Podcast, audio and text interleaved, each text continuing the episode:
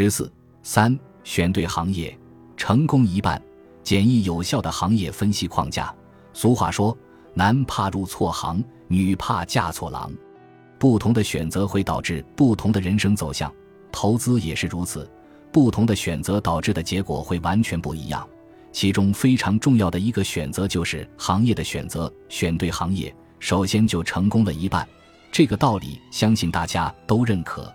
从矿区找到黄金的概率肯定是要远远高于从垃圾堆里面翻找的。那如何去分析一个行业好还是不好？前面的章节中已经有所提及，本节我们将再给出一个更详细的行业分析框架，也是比较简单但比较有效的。我们通过对大量行业分析过程的复盘提炼，最后总结下来，基本上一个行业分析框架包含四部分内容：行业基本状况。行业特征分析、行业生命同期、行业结构分析，下面逐一展开讲解。一、行业基本状况分析。分析行业的基本状况，主要是为了搞清楚行业是做什么的，它的发展历史是怎样的，未来会如何发展等。具体包括如下几个部分：一、行业概述，行业究竟是做什么的，即做的是一门什么生意；二、行业发展历程回顾。行业也是有生命周期的，要想了解行业所处的阶段，就要清楚它过去的发展历程。三、行业发展现状与格局分析，行业现在处于什么发展阶段？行业的竞争格局如何？是百舸争流的阶段，还是已经形成寡头垄断？不同的发展阶段有不同的投资机会，对应着不同的投资方式。四、行业的发展趋势分析。预计接下来行业会如何发展？是继续蓬勃向上，还是逐步进入衰退期？五、行业的市场容量分析，市场空间是非常重要的一环。小河小溪只能出小鱼小虾，大海才能出鲸鱼。有些行业就是出不了巨头公司，不是行业里的公司不行，而是行业就那么小。六、销售增长率现状及趋势预测，行业是不是在发展？主要就看销售的增长情况以及后续的趋势。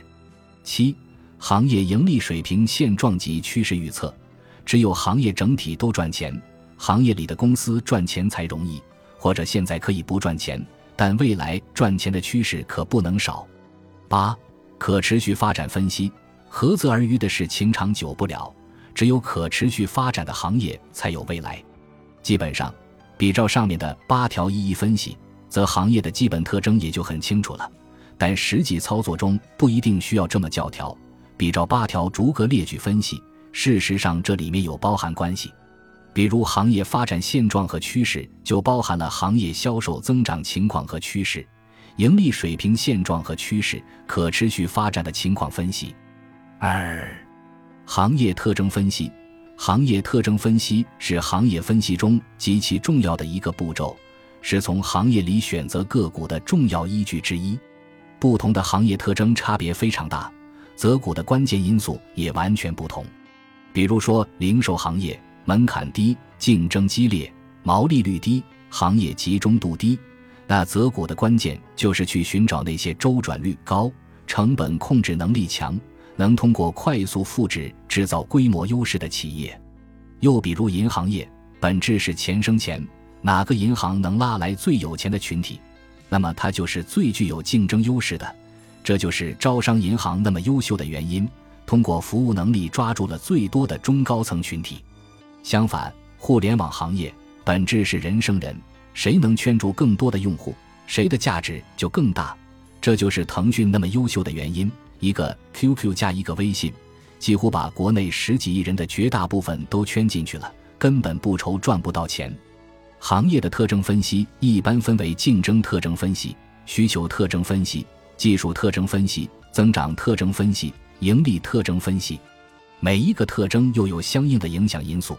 对于影响因素，我们专门做了如下梳理：三、行业生命周期分析。人有生老病死，同样，行业也有生命周期。一般而言，行业生命周期分为投入期、成长期、成熟期、衰退期。不同的周期对应的投资机会也是不同的。安全起见，当然是要投资于成长期和成熟期，但成长期主要看竞争优势最大的、成长最快的企业，而成熟期则主要看行业龙头。不过有一点大家需要清楚：一般而言，投资中要避免投资处于衰退期的行业，但却并不是所有衰退期的行业就一定没有投资机会。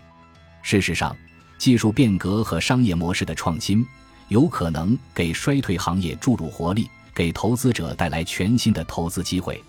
比如，汽车产业是成熟且逐渐步入衰退的产业，但新能源汽车却是新兴产业；能源产业是成熟且逐渐步入衰退的产业，但新能源领域的投资却方兴未艾；家电行业是成熟且逐渐步入衰退的行业，但迎合年轻群体的个体化、高颜值的小家电却发展的不错。所以，在做行业的生命周期分析的时候，必须要具体问题具体分析。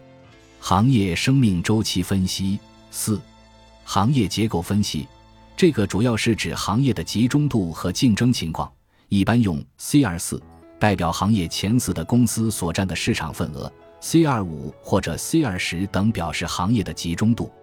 一般而言，行业前几大企业集中度越低，则代表行业竞争越激烈，同时也代表机会更多，行业的前排企业的长期发展机会更大。但同时有一点要注意，在实际投资中，对绝大多数普通投资者而言，竞争格局比较明朗的行业比百舸争流的行业好做，因为在行业初期很难判断哪些企业会最终成长为行业巨头，大部分小企业会死掉，不容易押对宝。如果行业竞争格局比较明朗，说明市场上已经角逐出巨头了，那么选择巨头投资就可以了。只要行业集中度还在提升。行业巨头就可以受益于这个过程。过去几十年中最典型就是家电企业了。在分析行业里的竞争情况的时候，一般习惯用波特五力模型进行分析。至此，行业分析框架也就差不多了。基本上，只要大家套用这个框架逐一进行分析，那么你对一个行业的认知也就差不多了。当然了，实际操作中不需要机械的逐个分析到。